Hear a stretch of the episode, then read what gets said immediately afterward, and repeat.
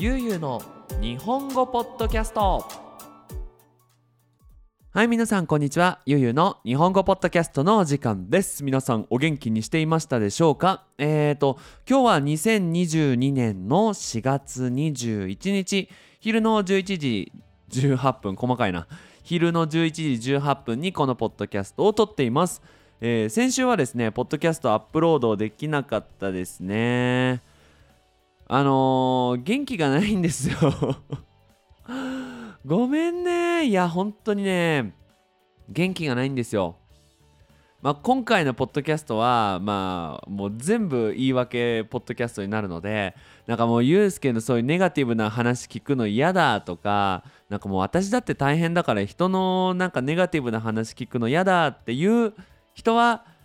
今日は聞かない方がいいかなと思います。別のポッドキャストを聞いてくれたらいいかなと思います。あのね多分これに続けてね多分2つビデオじゃないや2つポッドキャストを上げると思いますのでまあそっちの方を聞いてくれたら嬉しいかなと思います。はい。まあ元気がないんですよ。まあ声はね結構元気あると思うんですが、まあ、気持ちの元気がなくてで、まあ、元気がない元気がないっていうのもあんまり良くないと思うのでやっぱこういう時こそねどうして元気がないのとかどういうふうにこれから対応をねどういうふうにこう元気になっていこうと思ってるのかっていうのを話すことでまあ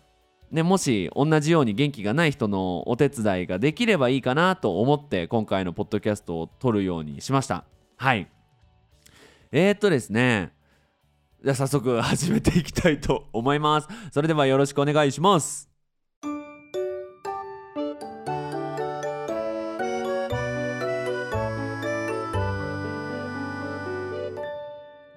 の日本語ポッドキャスト。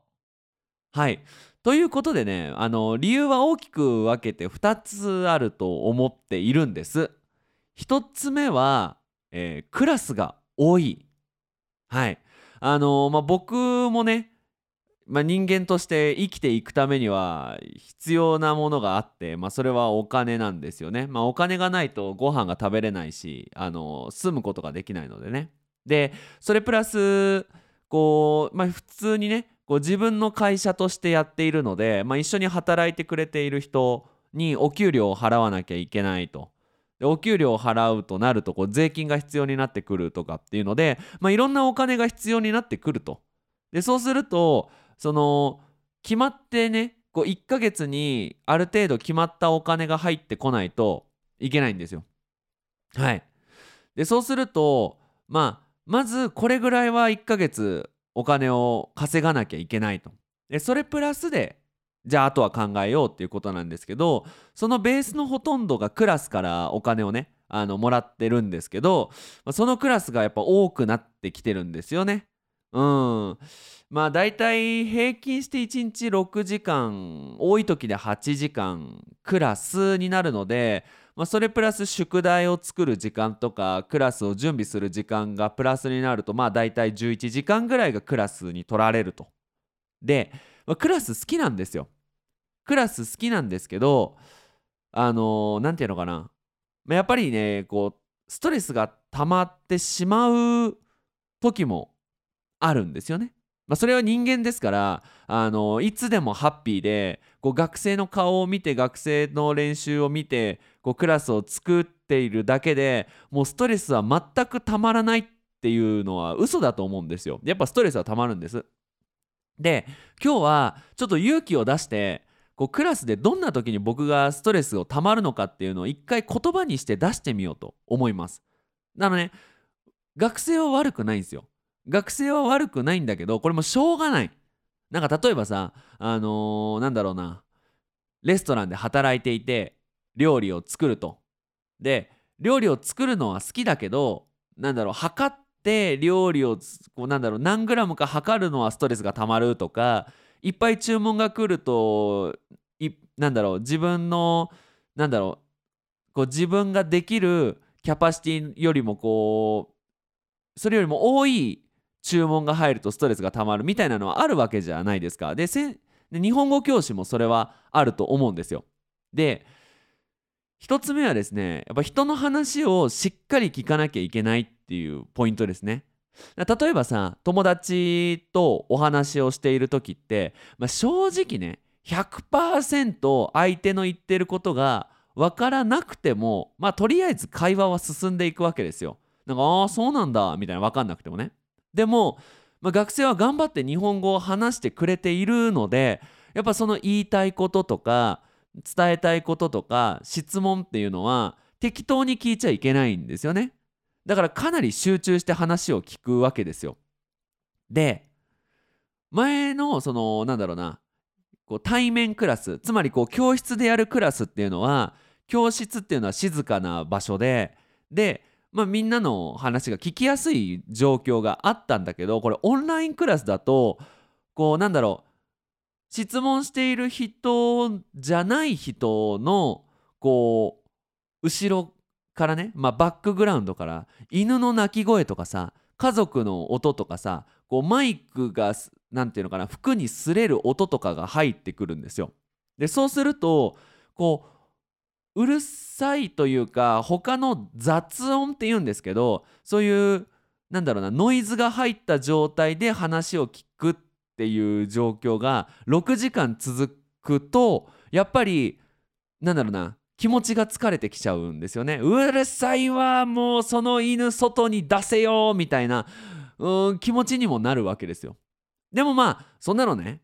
言えないわけですよお客様だからね。あの日本語学習者日本語勉強してくれてるし別に好きでね犬を飼っている人がいるわけでもないしやっぱ犬を飼うとか飼わないとかっていうのは別に人の自由だと思うんでね。はい。まあ、そこはそのオンラインクラスとして僕たちはやっていきますよっていうのを決めた時点で、まあ、それは何て言うのかな理解しなきゃいけないと。それを理解した上でクラスをやっているのでいいんだけどね。いいんだけどまあそういうのもね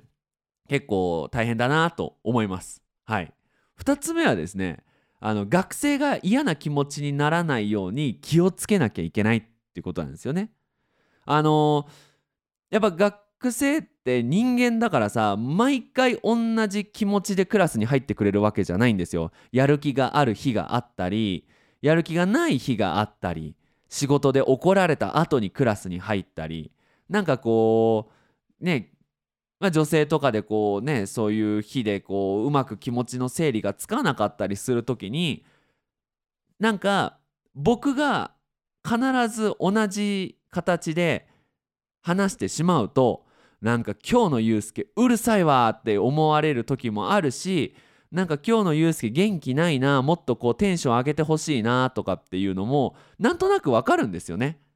そういうのをなんだろう自分がやりたい自分っていうよりも学生が見たい自分を作ることがやっぱ日本語教師としてすごく大事だと思うんですよ。できるだけネガティブな気持ちを取ってあげてじゃあ日本語勉強していきましょう日本語練習していきましょうっていうのが大事だと思うので、ね、でそうなると自分に嘘をつかなきゃいけない時が結構多いんですよ。いや僕だってね大変なんだよとか僕だってね話聞いてほしいんだよっていう時もメインは学生になるのであのその時は我慢すると。で我慢が重なるとやってやってんのによみたいなこうネガティブなかネガティブな気持ちで自分を作んなきゃいけなくてそれがね疲れにつながってくんじゃないかなって思ってるんですよたださなんだろう自分が好きなようにねなんかああもうなんかあなたの日本語聞くの嫌だわみたいなことを言うのは絶対ないわ絶対ダメなわけじゃないですか。だからそこは難しいなって思う。いやそれは我慢しなきゃいけないけどできるだけ我慢をしているって感じないように学生の気持ちを良くさせてあげるっていう配慮がね必要なのかなって思ってます。はい。3つ目はですね学生同士が気まずくならないようにするなんだろうなこれすごく難しくてやっぱグループレッスンだからさいいんだよグループレッスンっていろんな練習ができるしそのお友達もできるしすごくいいと思うんですよ。僕は個人クラスよりもグループレッスンの方が日本語の勉強にとってはいいのかなって思うんですけど例えばさその日本語のレベルも違ってくるんですよね。いっぱい話せる人とあんまり話せない人これ一緒にしてしまうとあんまり話せない人は自信がなくなっちゃうんですよね。あなんだよあいつめっちゃ話せるのに俺全然話せない俺ダメだってなってしまうとその勉強のモチベーションが下がってしまうと。でじゃあそのいっぱい話してくれる学生はあなたちょっと静かにしててって他の学生が自信なくなっちゃうからって言ったらなんだよ俺だって日本語のクラスで日本語いっぱい話してんのになんで俺が静かにしなきゃいけないんだよみたいになるわけですよね。なのでまあいっぱい話せる学生とこうなんだろうなまだあんまり話せないけどでもこう今このいっぱい話せる学生とコンビネーションさせればそのいっぱい話せない人も話せるようになるかなとか。あ今今日この人はちょっとこう顔を見てたりこう話を聞いてたりすると疲れてそうだからなんかあんまりなんていうのかなこういっぱい頑張らなくてもいいペアを作ってあげようかなとか。なんかこうクラスでねエクスプレッションこれですよ覚えてくださいよとかこれ使ってみてねっていう風に。じゃあ練習してみようっていう時になんかこうああ話したくなさそうだなっていう人に話してもらうために、まあ、ちょっと手前に全然関係ないことを言って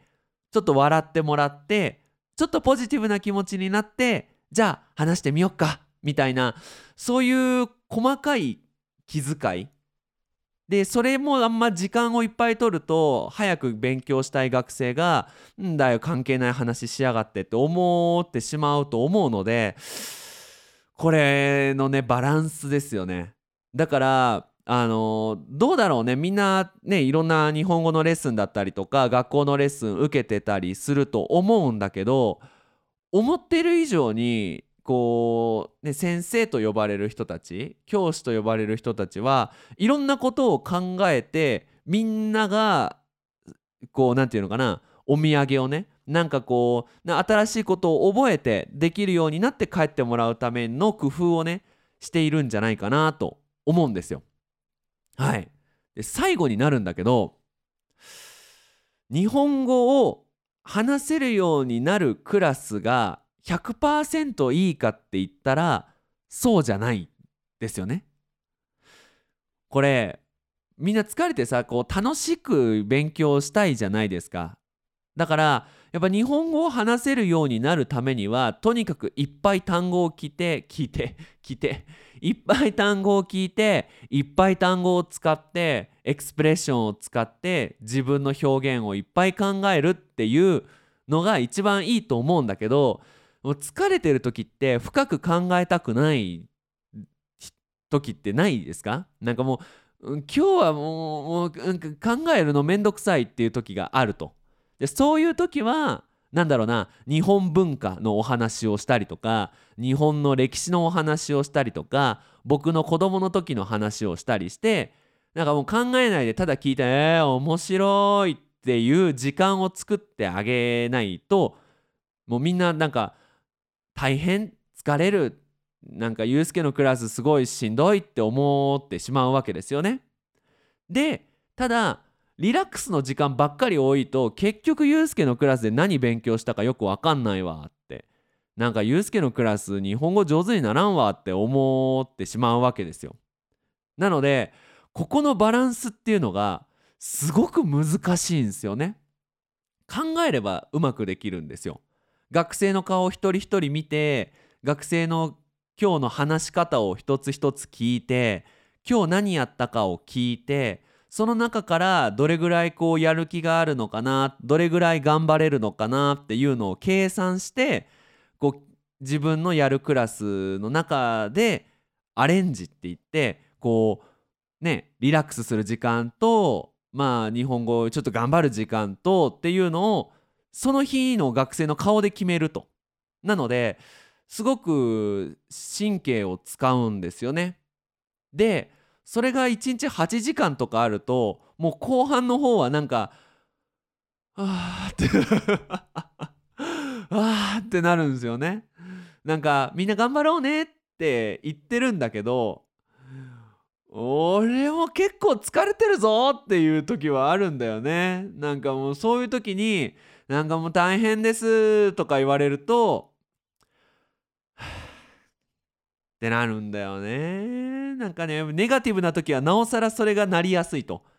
普通だったら10時間ぐらいクラスしても大丈夫な時は時があったとしてでも元気がない時はなんかもう2時間くらいでダメになっちゃうんですよね。でそっからはなんかナチュラルじゃないともう頑張って自分を作って6時間耐えなきゃいけないっていうね、まあ、そういうので、まあ、一つ疲れが溜まってるのかなって思います。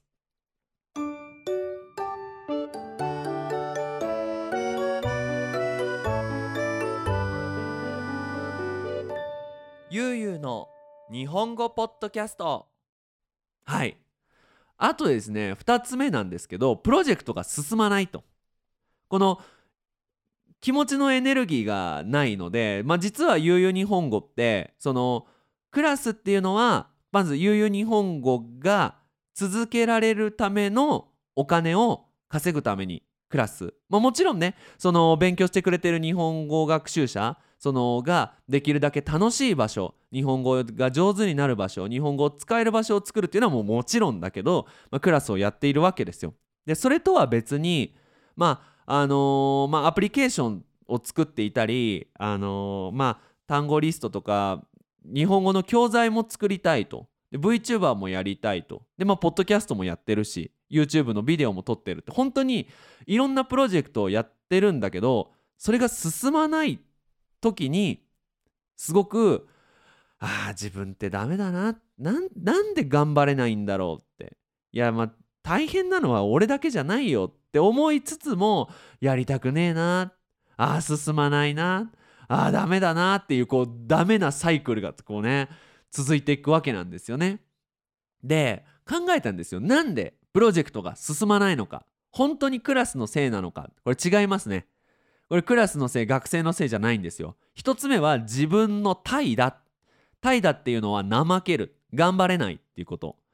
まあ最近ねゲーム好きなんですけど、まあ、ゲームやる時間1日ね、まあ、2時間くらいゲームをやるんだけど1日2時間1週間14時間いやこの14時間で進むよね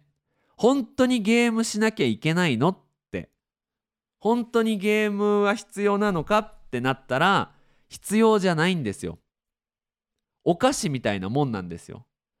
お菓子を食べ過ぎると太るようにね自分の好きなことだけの時間をいっぱい取ると進まなくて生活が悪くなると。分かってんだけどね。分かってんだけどそう。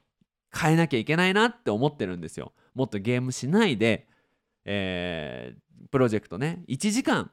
ゲームの時間を少なくしてその1時間ポッドキャストを撮るとかね。まあ今日はそれで頑張ってるんだけど。あとね。まあその YouTube をぼーっと見る時間を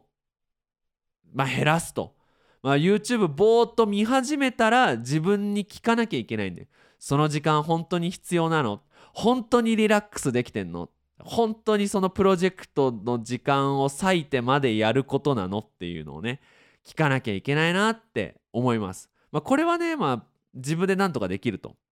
で、2つ目なんだけど、これすっごい悪い言い方すると、周りのお誘い。あの、それプラス、例えば今日飲みに行こうってなった時にさ、まあ、この間あったんだけど、あの朝昼の5時ぐらいからかな結構長い時間飲んでたんですよでまあ普通にさ会社で働いていたら働いていない時間は休みの時間で取れるんですよ。大丈夫なの。でもこうやって自分でさお仕事をしていると働かない時間はできればリラックスする時間にしたいと。でリラックスする時間はよく働くためになるんだけどなんだろうなこう、まあ、無理やりって言って言い方悪いけどこう誘われて行って時間を使って次の日仕事ができなくなるとやっぱりそれってかなりでかいんですよ。なんか例えば夜遅くまで飲んでしまいましたと。でえっ、とまあ正直、まあ、誘われたから行きましたって感じなのね。で次の日ね遅くまで起きてたから午前中のスケジュール全部うまくいかないと。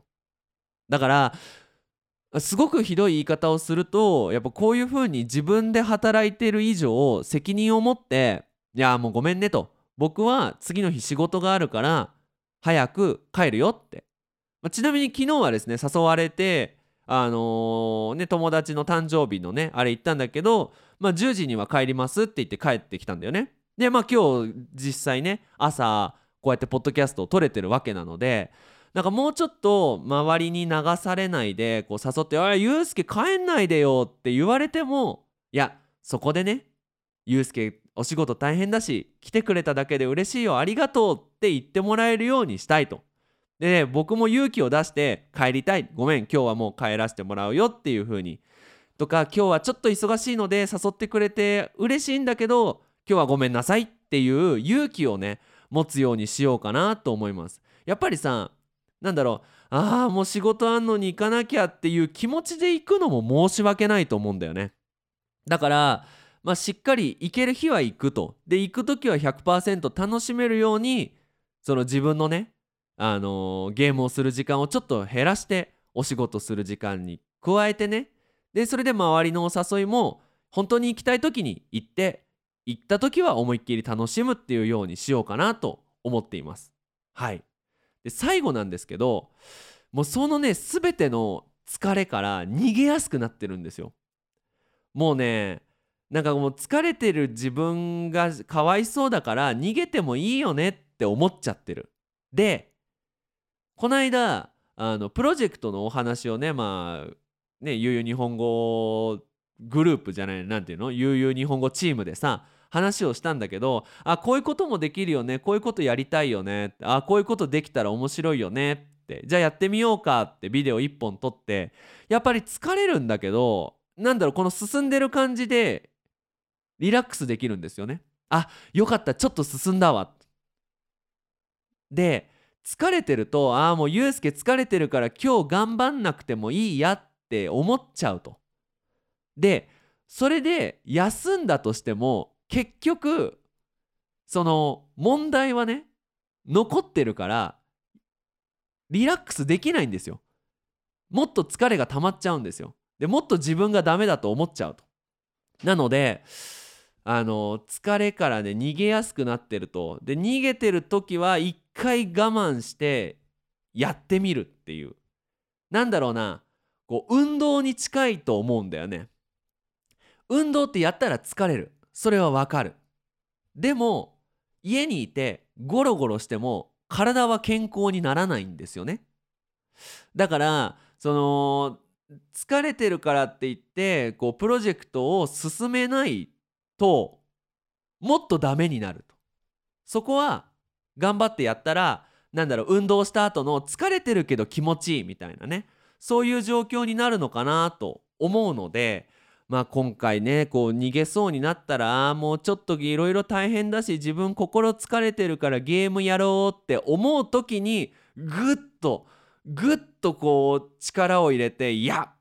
ビデオ編集しようとかいやうんポッドキャスト1本撮ろうっていう風にやっていこうかなと思います。まあ、実際今日ねポッドキャストを撮り始めて、まあ、20分ちょっとはいかなりねやっぱりいいなとこういうふうにこう誰かのために動く時間があるのはいいかなと思っております。はい。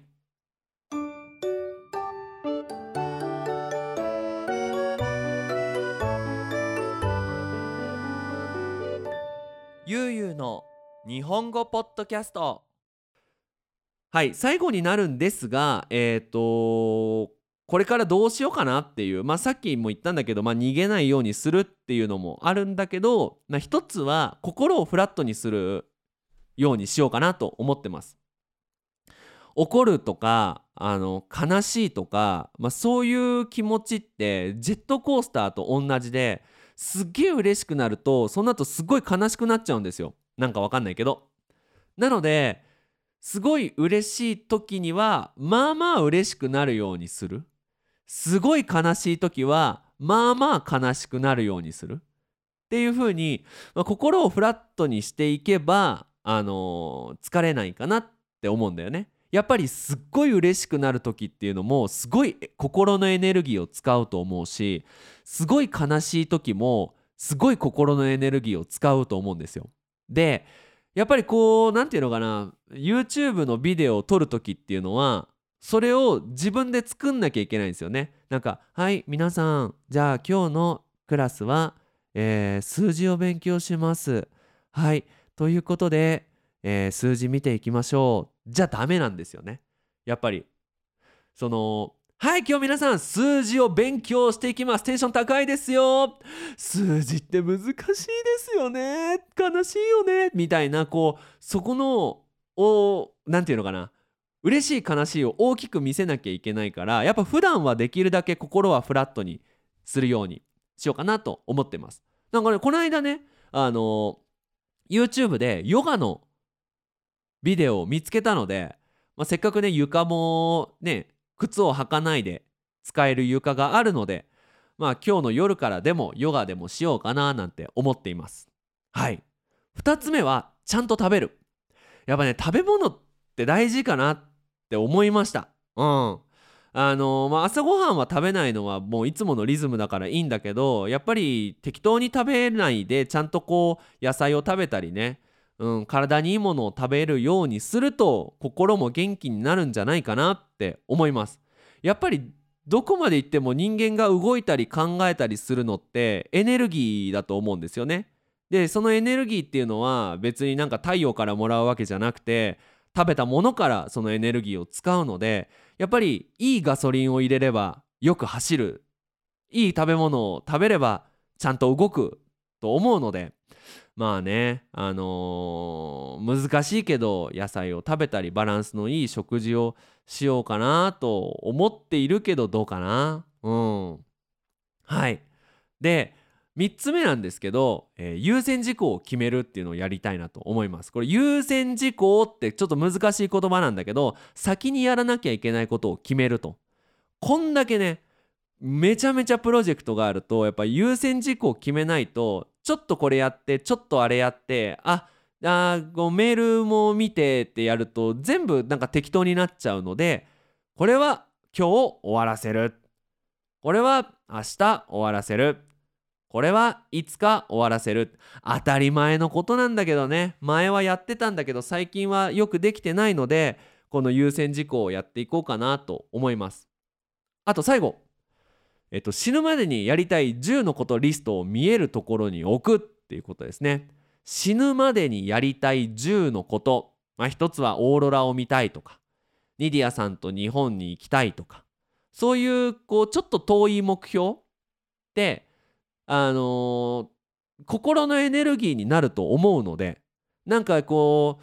う、ね、毎日毎日同じルーティンでクラスしてああ俺何やってんだろうってなんかもう俺の人生これからどうなるんだろうっていう時に多分この死ぬまでにやりたい10のことは多分なんていうのかなエネルギーをくれると思うんですよ。あそうだなと。いつか。いつか日本行きてえなと。このクラスも一つ一つは日本に行くためのなんだろうな近道なんだろうな一歩一歩になるんじゃないかと、うん、近づくための大切なことだと思えるようになると思うんでまあなんかおしゃれな感じでね死ぬまでにやりたい10のことリストをこうデザイン作ってなんかあの部屋の壁に貼ろうかなと思っております。はいまあ、ということでね今回はかなり長々と話してしまったんですがまあ元気ないんですよ。はいあのまあ、もちろんねなんここれを言ったところで皆さんいや知らねえしってなると思うんですが